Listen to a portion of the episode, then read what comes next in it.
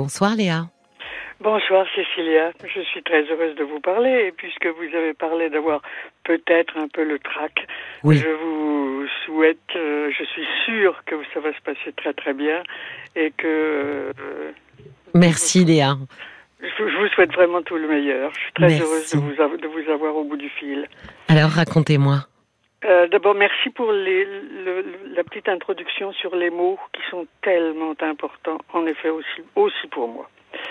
Euh, qu'est-ce que je vous raconte? Je vous raconte. Euh, vous voulez me parler d'amour? Oui, mais on va, on va dire surtout pour le cas d'une, un peu dans le cas d'une amitié, parce que est-ce que l'amour et l'amitié sont très différents, à part le fait qu'il n'y a pas de sexualité dans l'un, etc.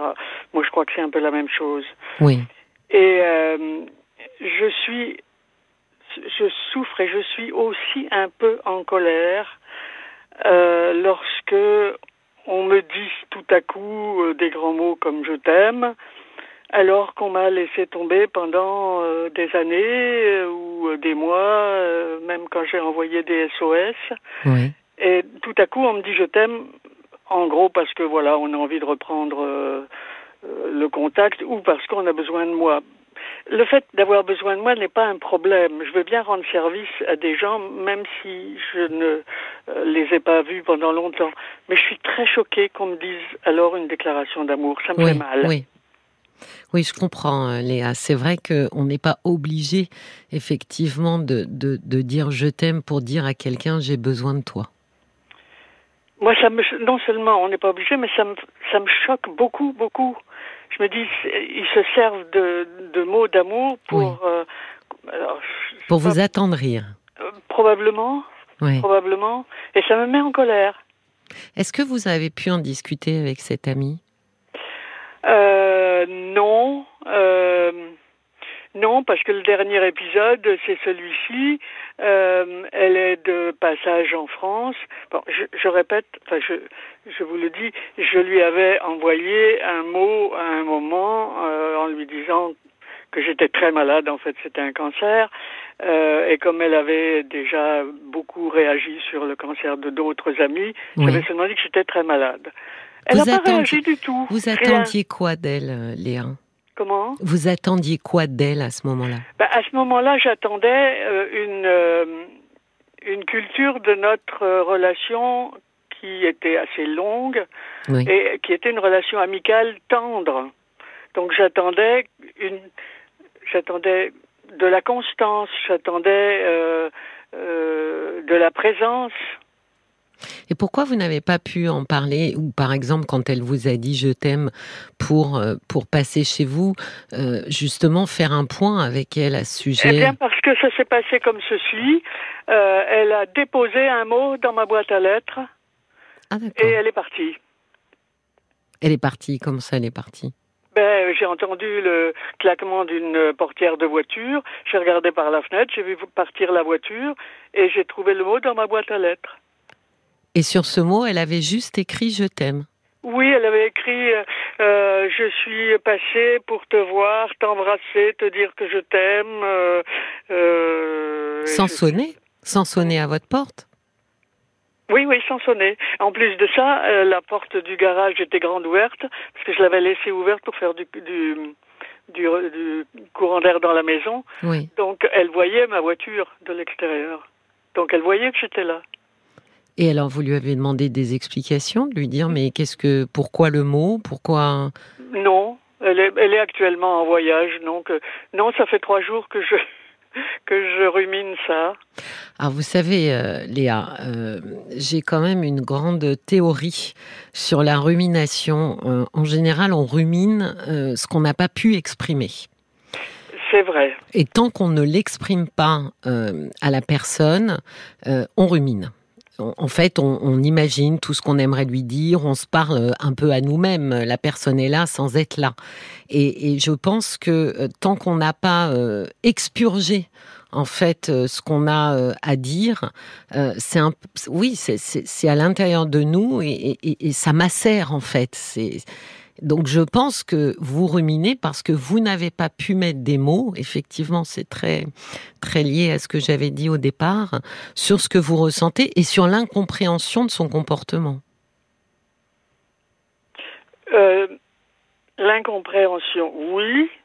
Parce que c'est un petit peu incompréhensible quand même de. J'ai un refus de ce, comportement. Je le trouve, euh, je le trouve incompréhensible. Oui, oui, mais comme vous n'avez pas d'explication, vous restez seul avec vos questions et aucune réponse. Et ça, ça, ça fait, euh, ça participe à la rumination.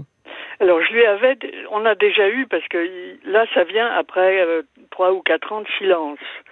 Euh, mais pourquoi vous vous étiez, comment dire, vous étiez fâché, vous aviez eu un différent? C'est-à-dire que elle est dans un pays étranger où j'ai vécu. Oui. Euh, et euh, depuis que je suis rentrée en France, euh, elle venait de temps en temps, mais on était en contact. Et tout à coup, quand je, je, lui ai parlé de ma maladie, là, tout à coup, elle a plus écrit pendant un bout de temps, et elle s'est plus manifestée. Et je, là, je lui ai dit, je lui ai écrit. Oui. Et elle a répondu qu'elle n'avait jamais reçu cette lettre où je disais que j'étais malade. Et c'est objectivement faux parce que je l'ai envoyé par l'intermédiaire d'un site où l'on peut voir que, le, que la, lettre a été lue. Mais Léa, c'était euh, une comment dire une amitié qui s'était faite euh, en expatriation? Oui, j'ai vécu longtemps à l'étranger. Oui, je vous demande ça parce que c'est souvent, euh, ce sont des amitiés assez particulières.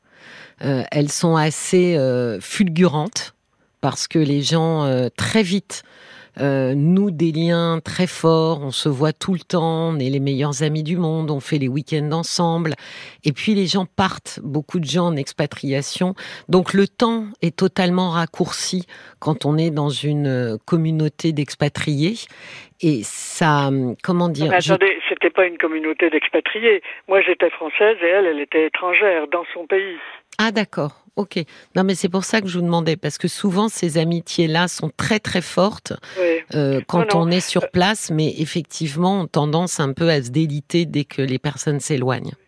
Mais d'ailleurs, pourquoi pas Pourquoi pas euh, Ce qui me choque, c'est ces espèces de retours fulgurants, alors qu'il n'y a pas la culture ou l'entretien. Moi, j'attache beaucoup d'importance euh, à la culture d'un sentiment. Euh, il, faut, il faut le nourrir quand même, ce sentiment, par des, des attentions, et notamment des mots. Alors évidemment, je suis très littéraire en ce sens.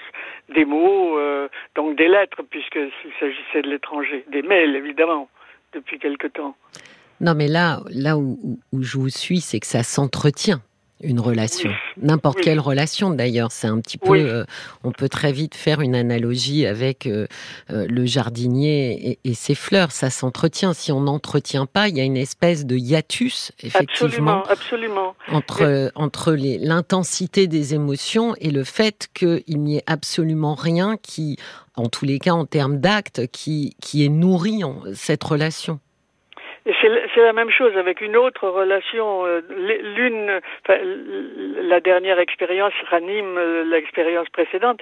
C'est une autre, une autre amie, pareil, qui, qui me laisse sans nouvelles pendant un temps fou, et puis qui m'envoie euh, enfin un mot en me disant mais que deviens-tu Alors que c'est elle. Enfin, j'avais écrit longtemps, mais elle n'a pas répondu. Que deviens-tu Tu es la personne la plus importante de ma vie après mes filles, etc. Et ça me choque et ça me fait mal me met en colère. Non, mais une chose est sûre, c'est que euh, nourrir une relation, c'est de l'effort. Et vraisemblablement, c'est un effort que ces personnes ne font pas. Donc, elles considèrent peut-être que euh, une relation euh, se nourrit d'elle-même, ce qui est totalement faux. ce que je ne perçois pas, c'est qu'est-ce qui vous met en colère, Léa? Parce que vraisemblablement, vous avez des valeurs sur le, le concept d'amitié et de la manière dont ça s'entretient totalement différent.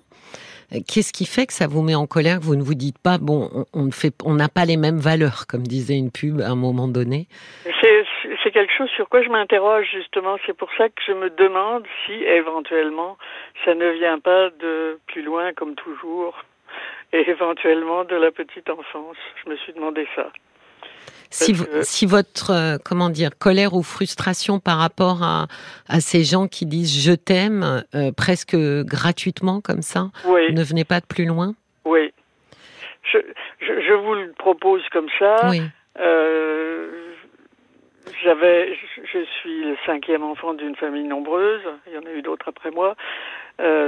Combien vous étiez de frères et sœurs? Comment? Combien de frères et sœurs? Huit en tout. D'accord.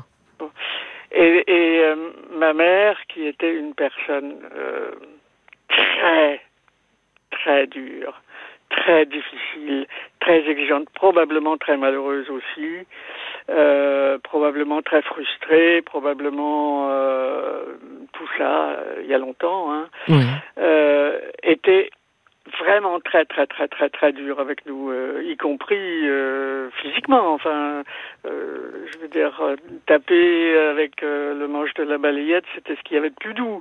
le crochet du poil rougi au fer rouge, ça allait. Enfin, vous voyez, c'est hmm. et, même pire, et même pire, qui a plus été pour un de mes frères que pour moi, mais même pire. Mais elle disait qu'elle aimait ses enfants. Oui. Et je crois qu'elle en est, je crois qu'elle le croyait. Mais qu'est-ce que ça pouvait vouloir dire pour elle, ça c'est difficile de faire parler les gens qui ne sont pas là, mais on voit que euh, vous avez entendu en fait un discours euh, qu'on dit, euh, qu'on appelle paradoxal, qui porte bien son nom d'ailleurs, qui finalement, ne, il y a un paradoxe dans, dans elle nous aime et elle nous fait du mal.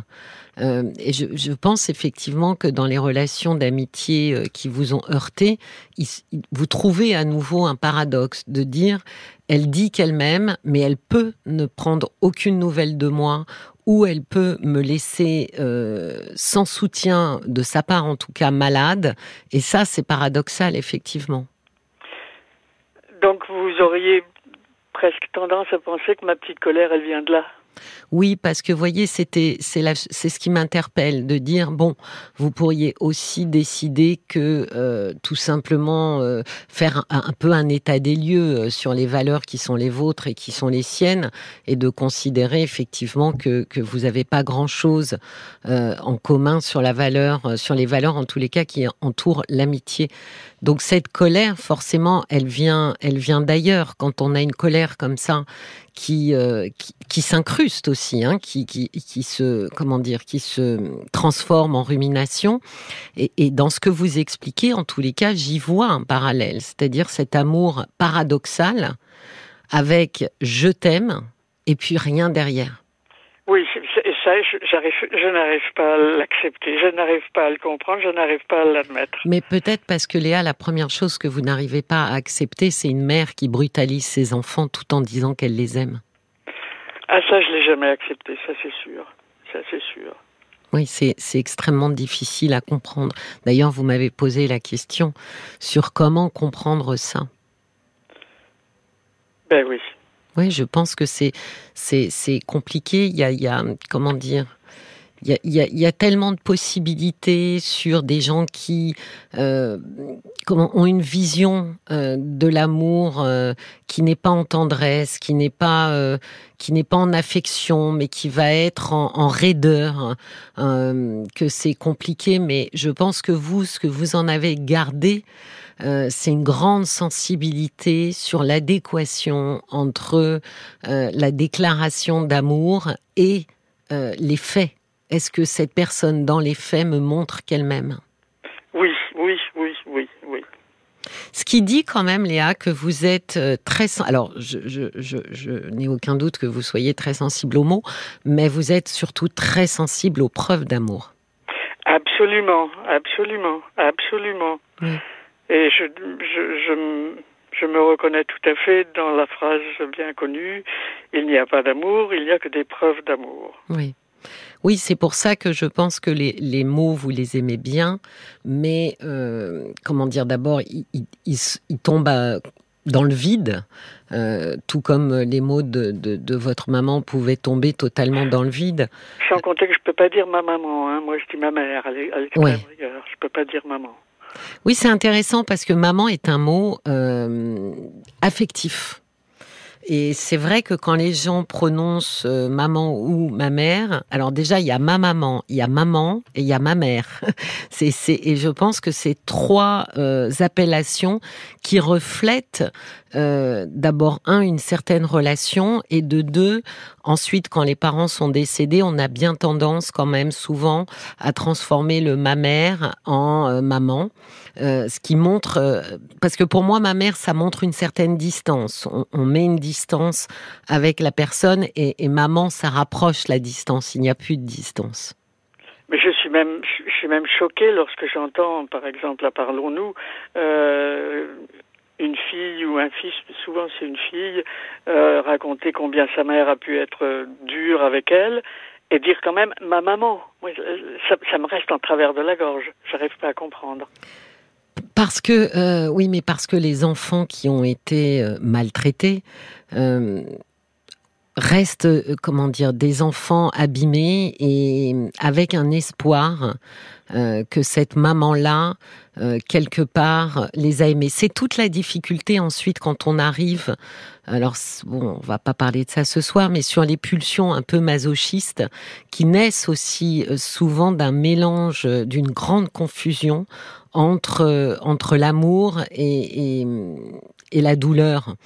Euh, donc il se forme quelque chose comme ça qui effectivement enchaîne euh, les enfants, alors je vais mettre des guillemets, mais à leur tortionnaire, aux personnes qui leur font du mal. Ce que vous n'avez pas fait, et je pense, moi, que ça aide beaucoup justement de prendre de la distance. Oui, j'ai eu beaucoup de chance euh, de ce point de vue-là parce que moi j'ai quitté la maison familiale à l'âge de 11 ans.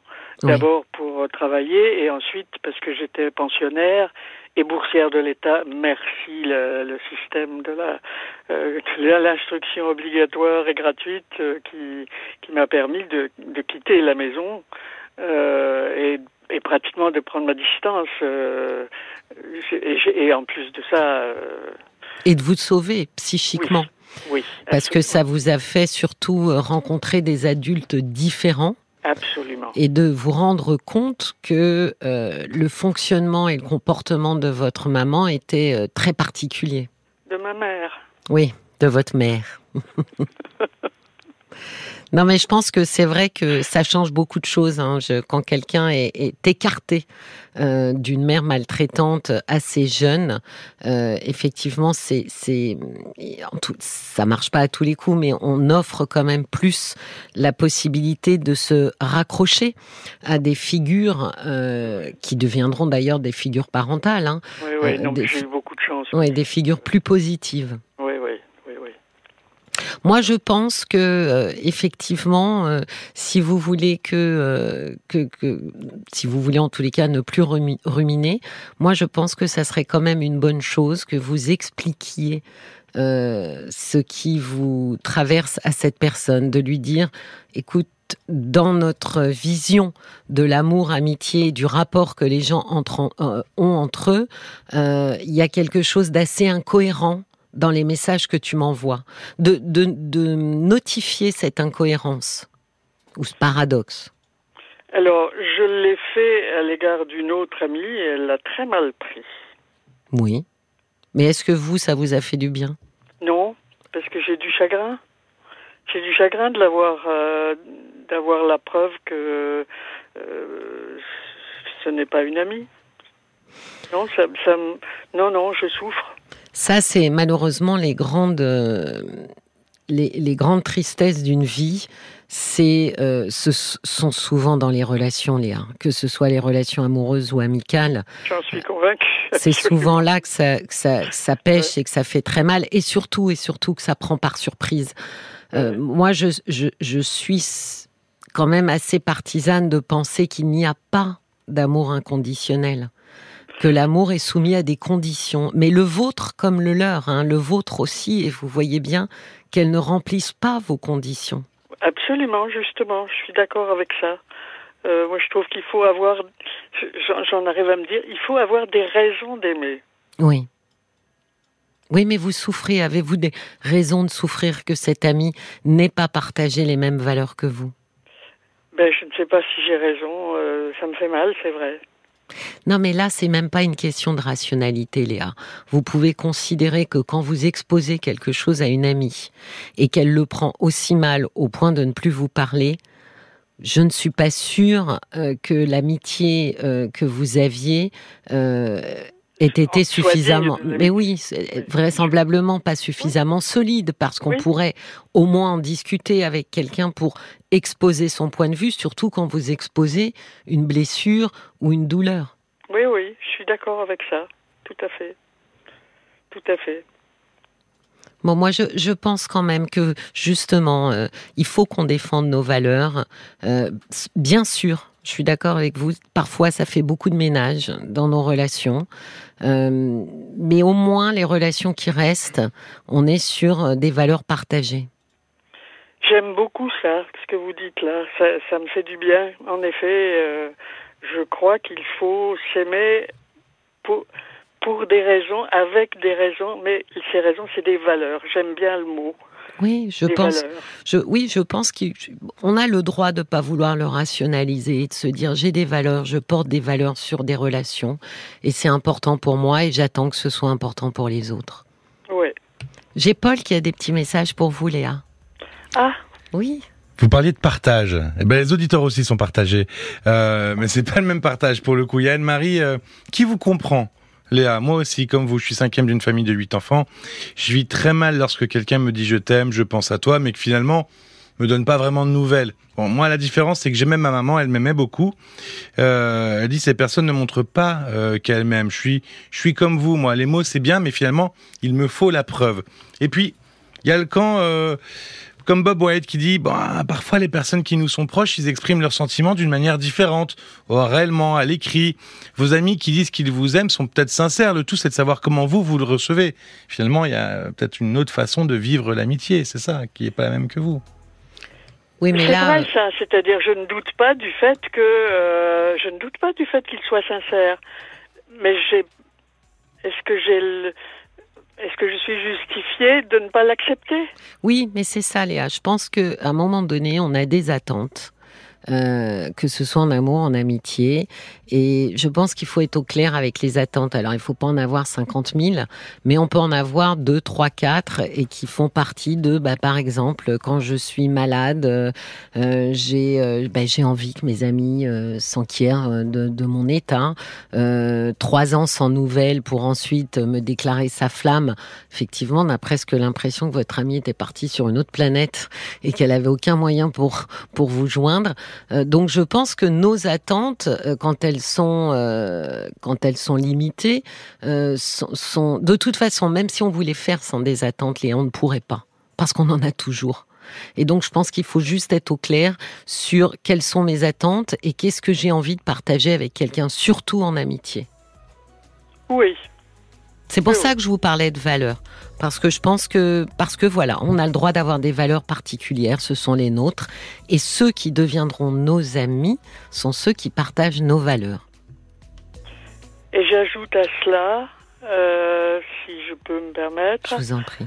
Euh, que, en ce qui concerne l'amour inconditionnel, euh, qui est souvent celui que qu'on accorde, bon, on accorde à quelqu'un l'amour inconditionnel. Et cette, cette personne à qui on accorde un, amour inconditionnel, c'est pas mon cas. Hein. C'est des cas que je trouve dans la littérature, au cinéma, etc. Euh, commet quelque chose de très grave, de moralement inacceptable du point de vue de la conscience morale universelle.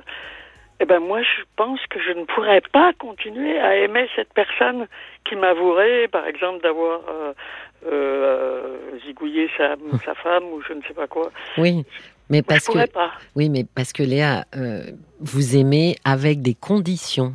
Des condi et c'est le, le, cas pour beaucoup de gens, sauf que beaucoup de gens ne s'en rendent pas compte. Ils s'imaginent que c'est inconditionnel et puis euh, selon certaines conditions, ça l'est beaucoup moins. Moi, je pense de la même façon que c'est intéressant de se situer. Vous savez, je pense que se connaître, ça nous permet d'avancer. On a le droit euh, de, comment dire, d'accepter des choses, de les refuser, d'en aimer certaines, de ne pas en aimer d'autres. Tout ça, c'est c'est c'est ce qui nous arrive de toute façon au quotidien. Mais l'essentiel, c'est que nous, on sache qui on est. D'accord. D'accord? Oui. Bah, je vous souhaite une très belle soirée, Léa. Ça m'a fait très plaisir que Je vous m'appeliez. beaucoup, Cécilia. Je suis vraiment heureuse de vous avoir Je parlé. vous en Merci prie. de vos conseils et de votre avis. Et les mots valeurs sont tellement importants. Je vous souhaite une très belle soirée, Léa. Vous aussi. Merci. Euh, Restez-nous tout le mois de juillet avec votre magnifique voix et votre magnifique écoute. Merci, Cécilia. Merci beaucoup. Cécilia Como. Parlons-nous sur RTL.